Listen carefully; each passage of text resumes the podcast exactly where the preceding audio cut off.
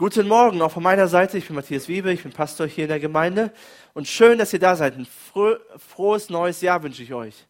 Habt ihr euch das schon gewünscht gegenseitig? Sag das mal deinen Nachbarn. Ein frohes neues Jahr aus tiefstem Herzen. Ja, ich weiß nicht, ob ihr euch freut auf 2017, aber ich freue mich darauf. Ich bin gespannt, was ähm, so alles kommen wird, was Gott tun wird. Und ich weiß nicht, wie ihr seid, ähm, ob ihr euch auch Vorsätze gesetzt habt, die ihr machen wollt wo mit Dingen, die ihr jetzt starten wollt oder mit Dingen, denen ihr aufhören wollt. Ich weiß nicht, man setzt sich so auf Vorsätze, aber ich glaube, die meisten von uns haben das schon jetzt vergessen, oder? Das ist jetzt, acht Tage sind jetzt vorbei, ist alles dahin. Aber bevor ich so meine Predigt starte, möchte ich euch Mut machen, euch wirklich Ziele zu setzen. Nicht nur irgendwelche Vorsätze, äh, damit muss ich aufhören, das muss ich machen und, äh, und so weiter und so fort, weil das vergisst man wieder schnell. Das, das macht man in einem sentimentalen äh, Moment, wo man so über das Jahr nachdenkt und sagt, okay, 2017 wird alles besser, alles anders. Aber Ziele setzen ist ganz gesund und das äh, ist ganz gut. Und ich möchte euch ähm, so ein bisschen zeigen, wie ich meine Ziele setze im Jahr. Ich reflektiere eigentlich üblicherweise mein Jahr am Ende und gucke, okay, was habe ich, welche Ziele habe ich erreicht, welche nicht. Ich hatte mir auch letztes Jahr Ziele gesetzt, ich habe nicht alle erreicht, nicht alles geschafft. Und dann überlege ich, okay, was möchte ich dieses Jahr erreichen? Und äh, es ist wichtig, dass wir, unser Leben besteht ja aus mehreren Bereichen. Wir haben ja nicht nur, wir haben jetzt nicht nur, sagen wir mal, die Gemeinde, sondern wir haben auch Familie, wir haben, äh, wir haben unsere Jobs und so weiter.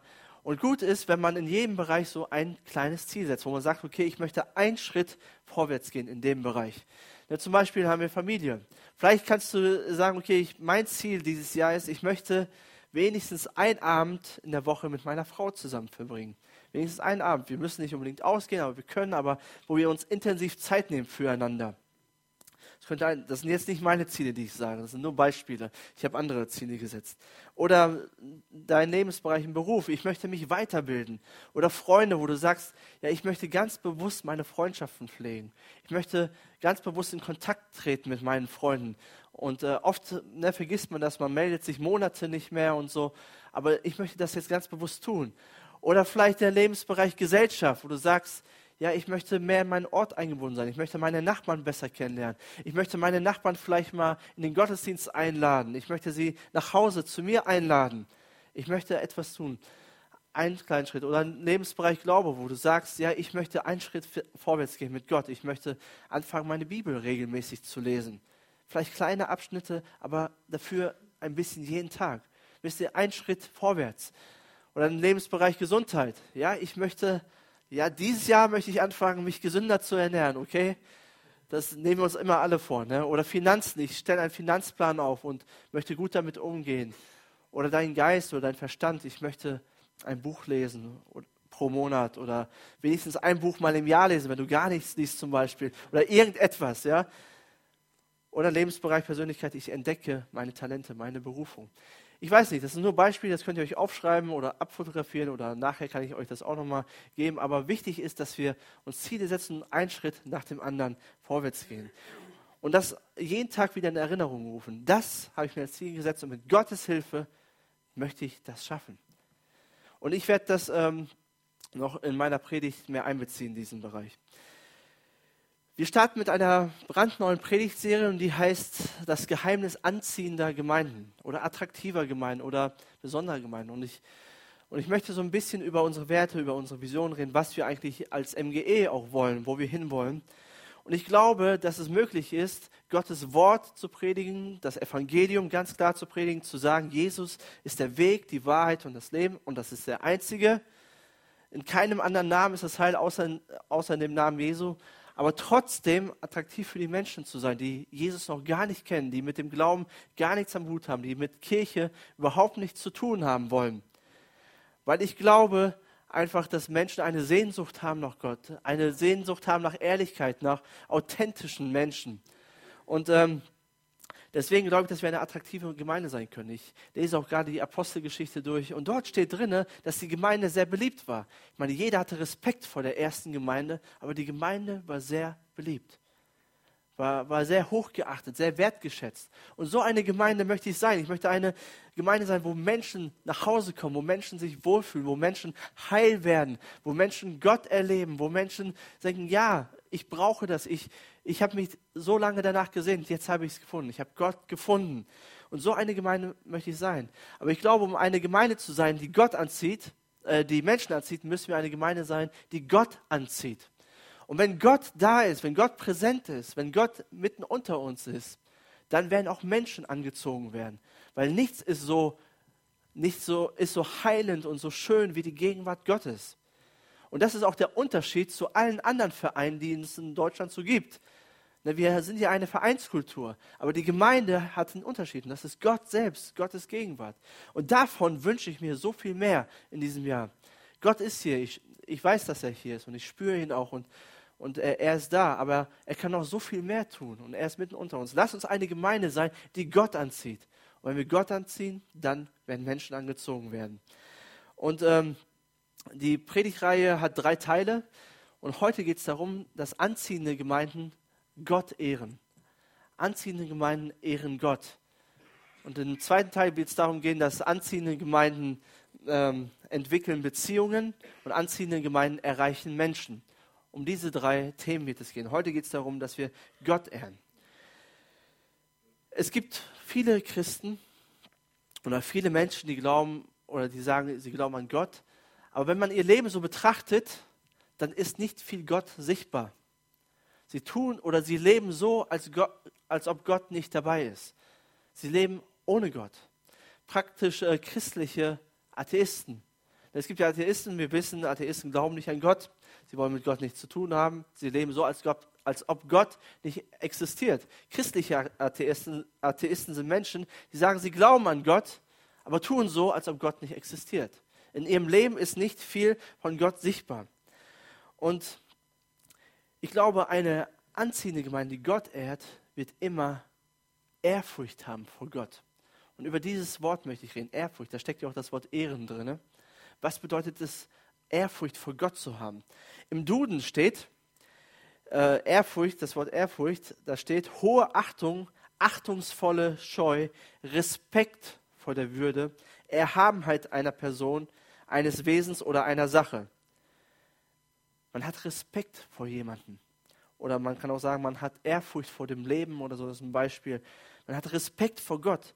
Viele Menschen glauben vielleicht an Gott, sei es Christen oder Nicht-Christen, oder es gibt irgendwie ein höheres Wesen oder Gott muss irgendwo da sein, aber sie haben keine Ehrfurcht vor Gott, kein Respekt vor Gott. Sie leben so, als ob Gott nicht existiert. Sie geben ihm keine Ehre. Vielleicht tun wir das mit unseren Liedern, mit unseren Worten und das fühlt sich schön an, aber letztendlich unser Leben ehrt nicht Gott. Und das ist für Gott entscheidend. Unser Leben. All das, was wir haben. All unsere Lebensbereiche die ich gerade aufgezählt habe. Und vielleicht stellst du dir jetzt schon mal die Frage, ehrst du in jedem Lebensbereich Gott? Lebst du in jedem Lebensbereich nach seinem Willen? Und man nennt das auch die sogenannten Namenschristen. Ihr Name ist Christ.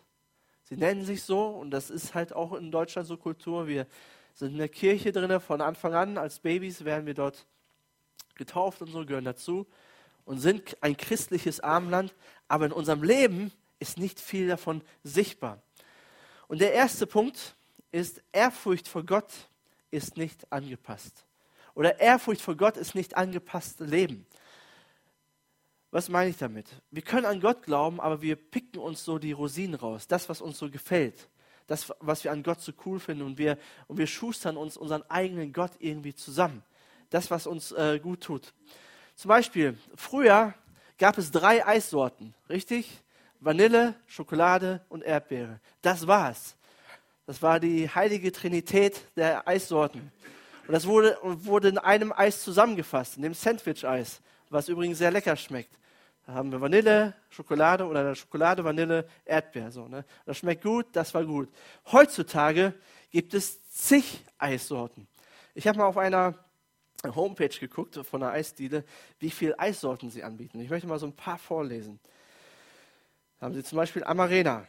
Erdbeer, das kennen wir noch alles, äh, Melone, Pistazie, Vanille, Mozart, Stracciatella, Banane, Malaga, Zimt mit Haselnüssen, Latte Macchiato-Eis, Kokos, Mango, Heidelbeere, Himbeere, Grapefruit, Butter, Karamell, Kokosmilch, Limette, Ingwer, Melisse, Mascarpone, Feige, Haselnuss, Mandel, Tartufo, Schokolade, Spezial, Holunder, Basilikum. Das, muss, das, das, kann nicht, das kann nicht schmecken. Champagner, ne, das schmeckt auch nicht. Schoko, rosa Pfeffer.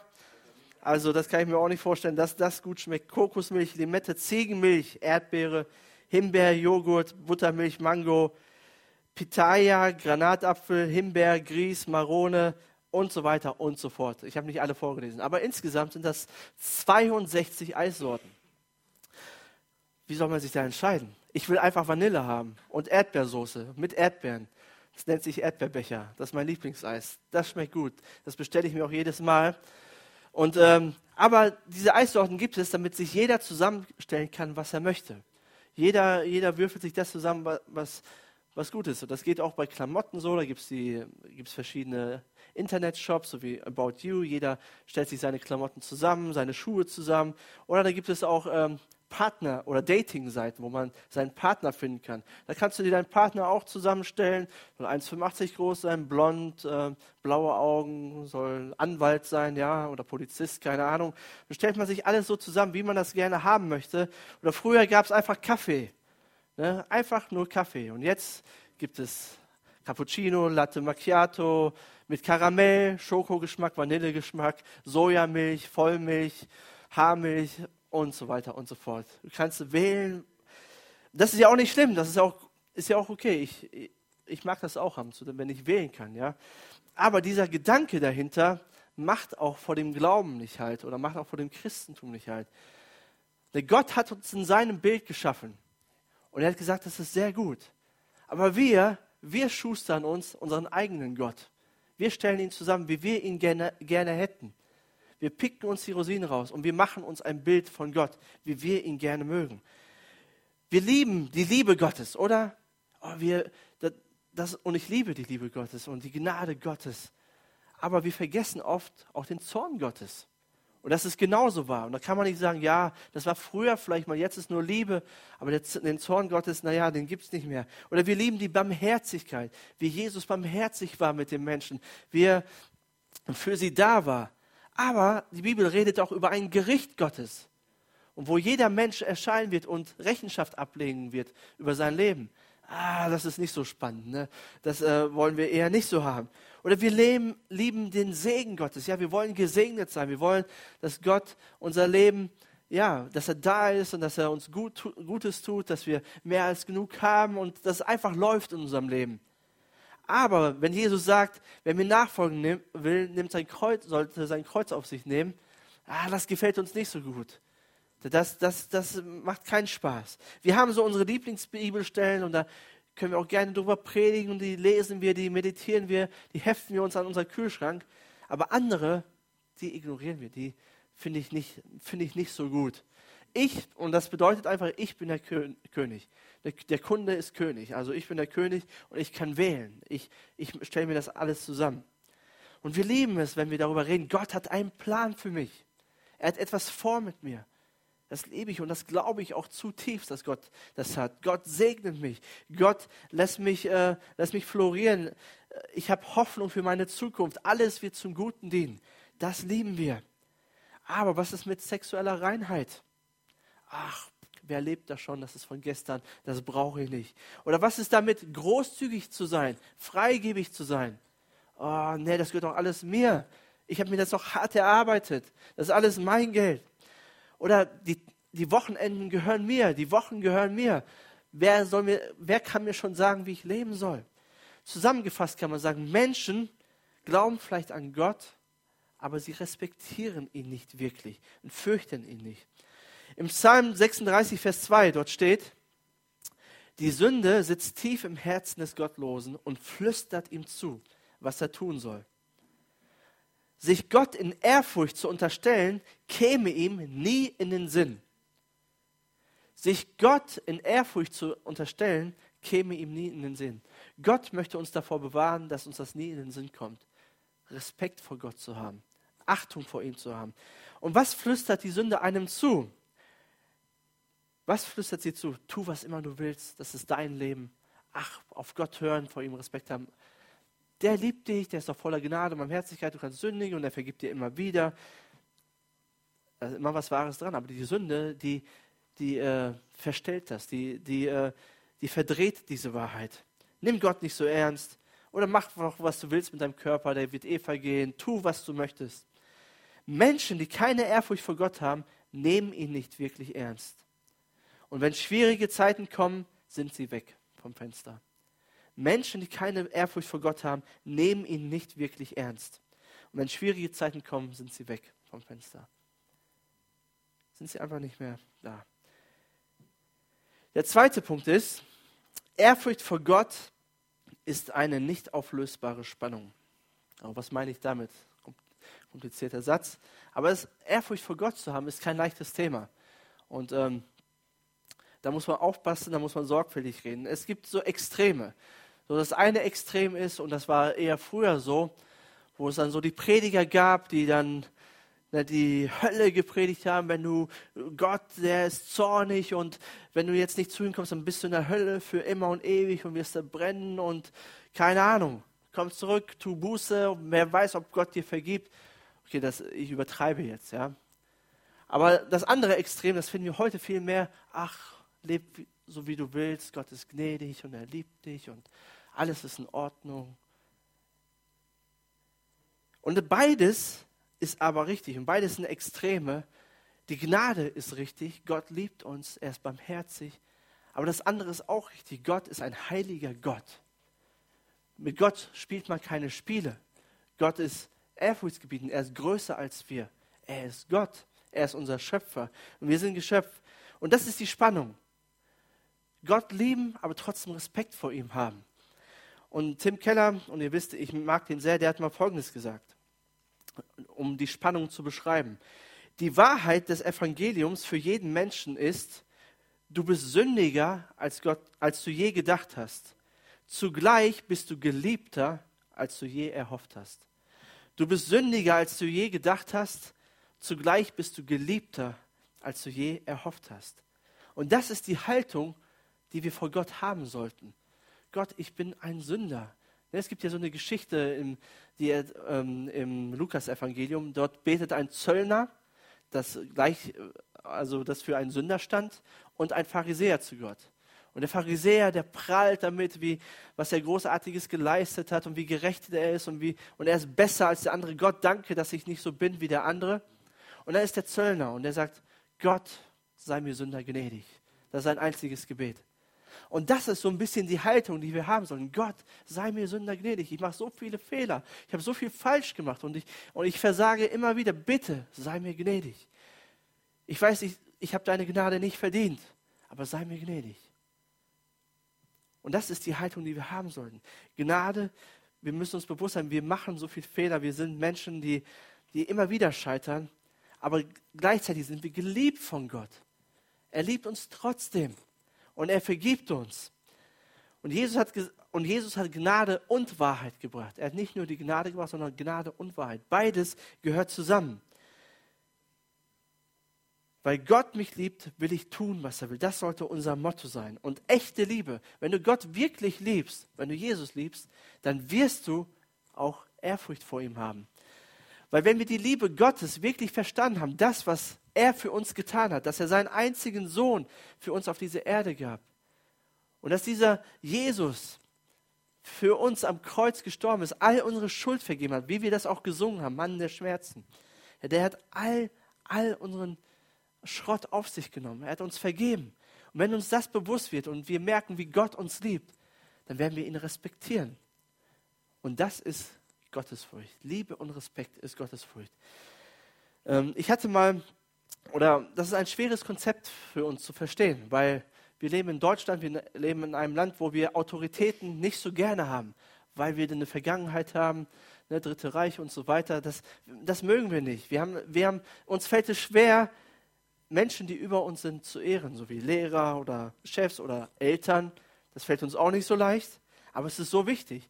Und ich kann mich noch erinnern an einen, an einen Lehrer, den ich hatte, der hieß Herr Hus. Und vor dem hatte ich Respekt, aber ich mochte den auch gleichzeitig.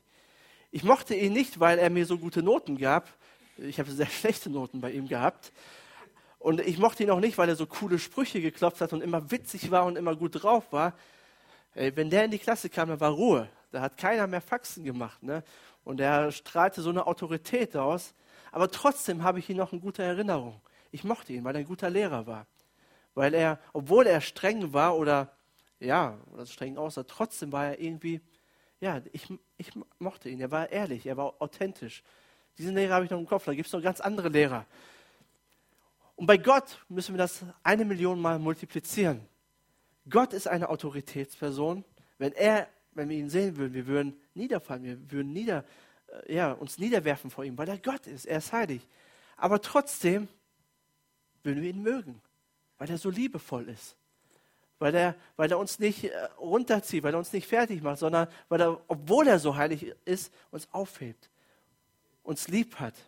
Und das, ist, und das, das muss beides zusammenkommen. Wir lieben Gott weil, für das, was er getan hat, weil er Gott ist, weil er groß ist, weil er allmächtig ist. Als wir noch Sünder waren, liebte er uns. Wir haben es nicht verdient, trotzdem liebt er uns. Und er ist Liebe und deswegen liebe ich ihn zurück. Ich liebe ihn zurück. Und Liebe bedeutet, ich gebe dir mein ganzes Leben. Ich gebe dir alle meine Lebensbereiche, wo ich mir Ziele setzen kann.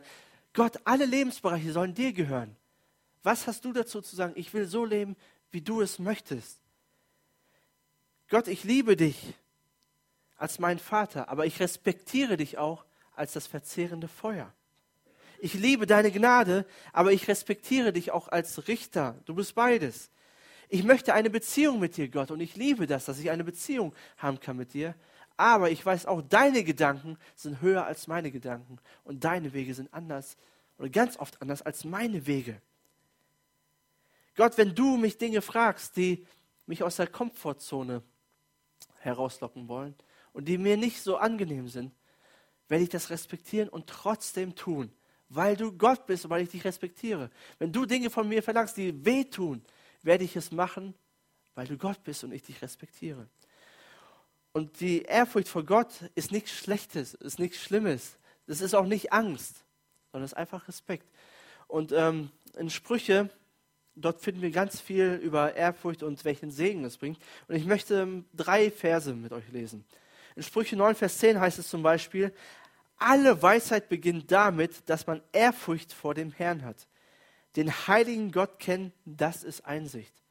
Wenn du Weisheit willst, habe Respekt vor Gott und tu, was er sagt. Oder Sprüche 14, Vers 27. Die Ehrfurcht vor dem Herrn ist eine Quelle des Lebens. Sie bewahrt vor tödlichen Fallen. Wenn du das Leben haben willst, wenn du Freude und Glück haben willst, habe Ehrfurcht vor Gott. Respektiere ihn. Oder Sprüche 22, Vers 4. Wer Ehrfurcht vor dem Herrn hat und ihm gehorcht, der empfängt Reichtum, Anerkennung und Leben. Ja, dasselbe. Willst du reich werden? Ich meine nicht nur hiermit, sondern reich an vielen Dingen, an, an Beziehungen, an Freunden, an, ja, an Liebe, an, an, an Freude, an all das alles Reichtum. Fang an, Gott zu respektieren. Habe Ehrfurcht vor ihm. Keine Angst, aber Ehrfurcht, Respekt. Gott und das bedeutet, ich will das tun, was du willst, Gott. Der dritte Punkt ist, Ehrfurcht vor Gott ist Gehorsam. Ehrfurcht vor Gott ist Gehorsam. Und ich möchte das mit einer krassen Geschichte illustrieren, die wir in der Bibel finden. 1. Mose 22. Und dort geht es um Abraham und Isaak. Und Abraham sollte ein Nachkomme werden von vielen Völkern und vielen Kindern. Das hat Gott ihm gesagt aber er hat keine Kinder bekommen.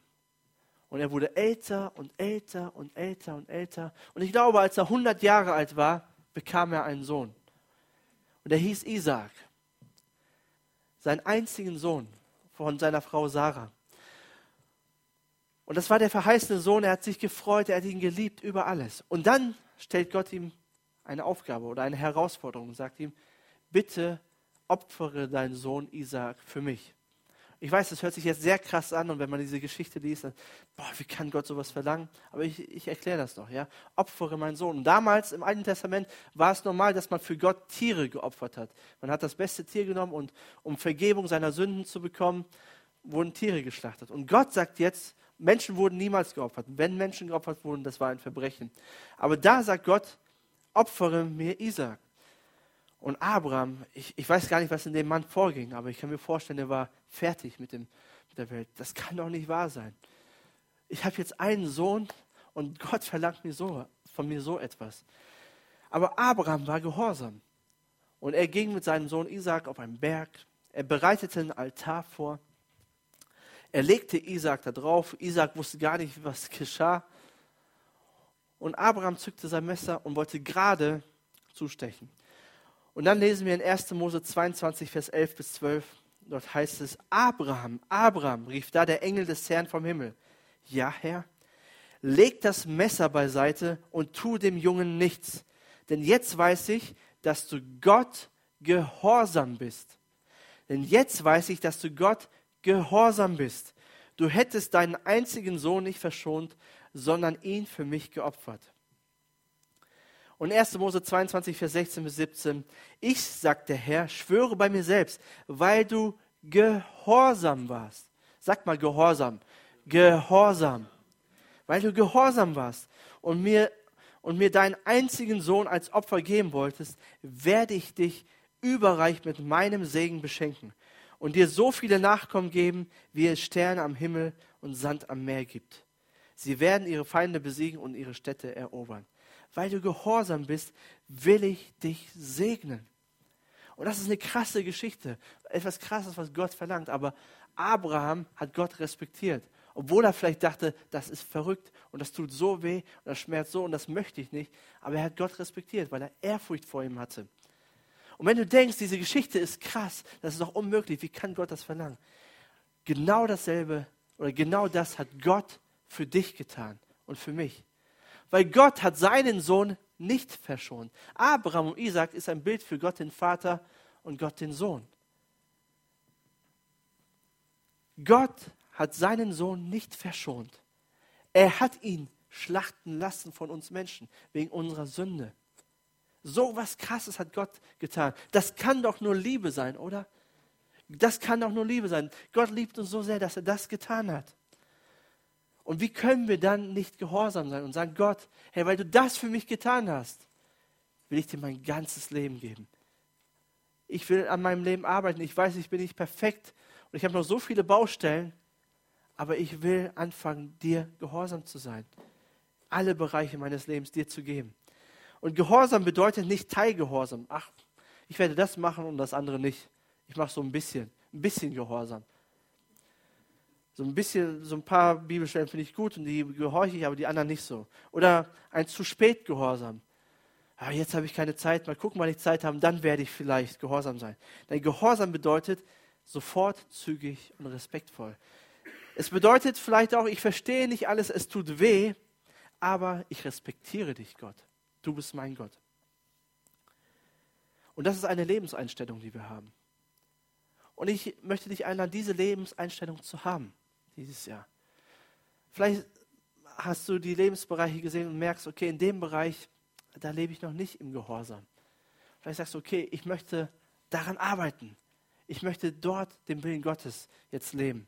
Ich möchte herausfinden, was ist der Wille Gottes für meine Familie, für meinen Körper, für, für meine Finanzen, für, für meinen Job und so. Was ist der Wille Gottes? Und ich möchte kleine Schritte machen und danach leben. Der vierte Punkt ist, Ehrfurcht vor Gott zu haben, ist praktisch. Ist sehr praktisch. Jede gute Predigt hat auch praktische Schritte für, für uns alle. Was können wir Montag damit umsetzen? Und ich möchte euch eine Frage stellen. Über die könnt ihr nachdenken und da könnt ihr praktische Schritte gehen dann. Und die Frage lautet, in welchem Bereich bist du Gott nicht gehorsam? Vielleicht kannst du dir auch aufschreiben und diese Frage einfach darüber nachdenken. In welchem Bereich bist du Gott nicht gehorsam? Und dann die Frage, wie möchtest du das ändern? Wie möchtest du das ändern? Wenn du sagst, okay, ich will nichts ändern, tut mir leid, dann hast du keine Gottesfurcht. Dann respektierst du Gott nicht in dem Bereich. Und das ist schade. Aber weil du Gott liebst, respektierst du und fürchtest du ihn. Vielleicht ist das in deiner Sexualität. Vielleicht sagst du ja, okay, ich lebe nicht nach Gottes Maßstäben in dem Bereich. Aber ich möchte das jetzt tun. Ich möchte aufhören damit und ich möchte Gottes Willen tun. Vielleicht geht es in deiner Partnerschaft darum. Was ist Gottes Wille? Was will Gott von mir? Vielleicht tut das weh. Und ich bin jemand, der überhaupt keine Beziehungen kaputt machen möchte und so weiter. Aber manchmal ist es gut, oder ist es immer gut, nach dem Willen Gottes zu leben und zu sagen, okay, Gott, ich respektiere dich, auch wenn es weh tut. Oder vielleicht ist es in dem Bereich geben. Vielleicht hast du noch nie gegeben, du hast immer nur genommen. Vielleicht machst du einen Schritt dieses Jahr und sagst, okay, ich will anfangen zu geben. Vielleicht ist es im Bereich dienen. Du hast dich immer bedienen lassen. Aber jetzt sagst du, ich will einen Schritt machen und ich will Gott anfangen zu dienen. Ich will etwas geben. Oder Zeit mit Gott zu verbringen oder dich mehr um deine Familie zu kümmern, auf deinen Körper zu achten, deinen Chef zu ehren, auch wenn es total schwer ist. Auch wenn er nicht so leicht ist. Oder vielleicht sagst du, okay, ich muss anfangen, meine Arbeit ordentlich zu machen. Ich will Gott auch in dem Bereich respektieren. Oder deine Berufung zu leben. Jesus nachzufolgen ist niemals einfach. Es ist nicht einfach. Aber es lohnt sich. Jesus nachzufolgen ist nicht einfach, aber es lohnt sich. Es tut manchmal weh, aber am Ende wirst du merken, okay, Gott segnet mich, wie, der, wie Salomo das beschreibt in den Sprüchen. Gott segnet mich dabei. Wenn du dich entscheidest und sagst, ich will nach den Prinzipien Gottes leben, dann wirst du merken, Gott steht hinter dir. Wenn Gott deine Nummer eins ist, dann steht er hinter dir und wird die Kämpfe für dich kämpfen. Er wird dich nicht im Stich lassen. Er wird immer bei dir sein. Warum? Weil er seinen einzigen Sohn für uns gab, Jesus Christus. Weil er seine Liebe schon bewiesen hat. Weil er schon bewiesen hat, dass er für uns ist. Wie können wir noch gegen ihn sein? Und ich habe mich auch gefragt, wie können wir Gott auch als Gemeinde ehren? Denn das Thema ist ja anziehende Gemeinde, Gemeinden ehren Gott. Wie können wir Gott als gesamte Gemeinde ehren? Natürlich, indem jeder für sich persönlich Entscheidungen trifft. Ich möchte Gott ehren. Aber auf der anderen Seite habe ich mir auch gedacht, indem wir das tun, was Jesus gesagt hat als Gemeinde. Und Jesus hat in Matthäus 28, Vers 18 bis 20 gesagt, geht hin in alle Welt und macht die ganze Welt zu meinen Jüngern. Tauft sie, lehrt sie, alles halten. Geht und macht zu Jüngern. Und wir haben das für uns als Gemeinde formuliert. Wir haben gesagt, wir bringen Menschen mit Jesus in Kontakt und führen sie in eine wachsende Beziehung mit ihm. Und wir werden Gott ehren und respektieren, wenn wir den Auftrag umsetzen. Wenn wir sagen, ja, das wollen wir. Das ist unser Herzschlag. Es ist nicht immer einfach und es gefällt mir auch nicht immer alles, aber ich will das tun, weil Jesus es gesagt hat. Ich respektiere das. Und nicht nur als MGE, sondern alle Gemeinden in Peine, alle Gemeinden in Deutschland. Lass uns Gott Ehre erweisen. Lass uns Ehrfurcht vor ihm haben, indem wir diesen Auftrag leben. Wenn du die MGE als dein Zuhause siehst und sagst, das ist meine Gemeinde, dann möchte ich dich einladen. Sei dabei, sag, ich will auch meinen Teil dazu beitragen, dass dieser Auftrag umgesetzt wird, dass wir Menschen mit Jesus in Kontakt bringen. Ich will meinen Teil tun. Und das ist Gemeinde. Gemeinde, da gehört jeder von uns zusammen. Jeder macht seinen Teil. Und dann ist es eine wunderschöne Gemeinde. Und dann werden wir Gott dadurch ehren. Vielleicht habt ihr diese Flyer schon gesehen. Hier bist du willkommen. Da waren zwei Stück auf jedem Platz. Und ich habe ja schon letztes Jahr gesagt, dass wir äh, am 22. Januar, ich sage es nochmal, am 22. Januar mit zwei Gottesdiensten starten. Um 9.30 Uhr und um 11.30 Uhr. Und wir haben überlegt, okay, wie machen wir das bekannt? Wie, ja, wie wissen die Menschen davon? Und man kann vieles tun. Und vieles kostet viel Geld. Man kann viel Geld dafür ausgeben. Man kann zum Beispiel eine, äh, das alles per Post verteilen oder Werbung verteilen, dann zahlt man Tausende von Euro davon dafür. Und da haben wir gedacht, okay, ich weiß nicht, ob sich das lohnt. Besser ist, wenn jeder von uns, uns persönlich die Verantwortung übernimmt und sagt, okay, ich will meinen Teil dazu beitragen und ich will Menschen einladen. Und ich möchte euch einfach motivieren und sagen, hey, nehmt euch nachher im äh, Foyer sind noch ganz, ganz viele Flyer davon. Nehmt euch jeder vielleicht 10 oder 20 mit und sagt, okay, ich übernehme Verantwortung und ich werde meine Nachbarn einladen oder ich werde ihnen Bescheid sagen. Ich werde meinen Freunden, meine Familien, ich werde es ihnen einfach geben und einfach sagen. Und mit dem Rest, wenn du nicht weißt, was du damit machen sollst, kannst du ja sagen, okay, mein Ort, wo ich lebe, das ist mein Gebiet. Das ist mein Bereich, wo ich Jesus verkünden will, wo ich Menschen mit Jesus in Kontakt bringen will. Mein Bereich ist Essinghausen. Und dann kannst du das einfach in die Briefkästen verteilen und einfach sagen, okay, ich, äh, ich verteile das einfach in meiner, in meiner ganzen Umgebung. Okay? Also ich werde das auf jeden Fall machen und viele andere werden das auch machen. Aber wenn jeder von uns einen Teil dazu beiträgt, dann wird das bekannt werden. Und wir werden auch verschiedene andere Dinge machen, aber ich möchte euch einladen, das zu tun. Nehmt euch bitte genug Flyer davon mit dahin und wir werden Gott ehren damit. Ich möchte noch mit uns zusammen beten.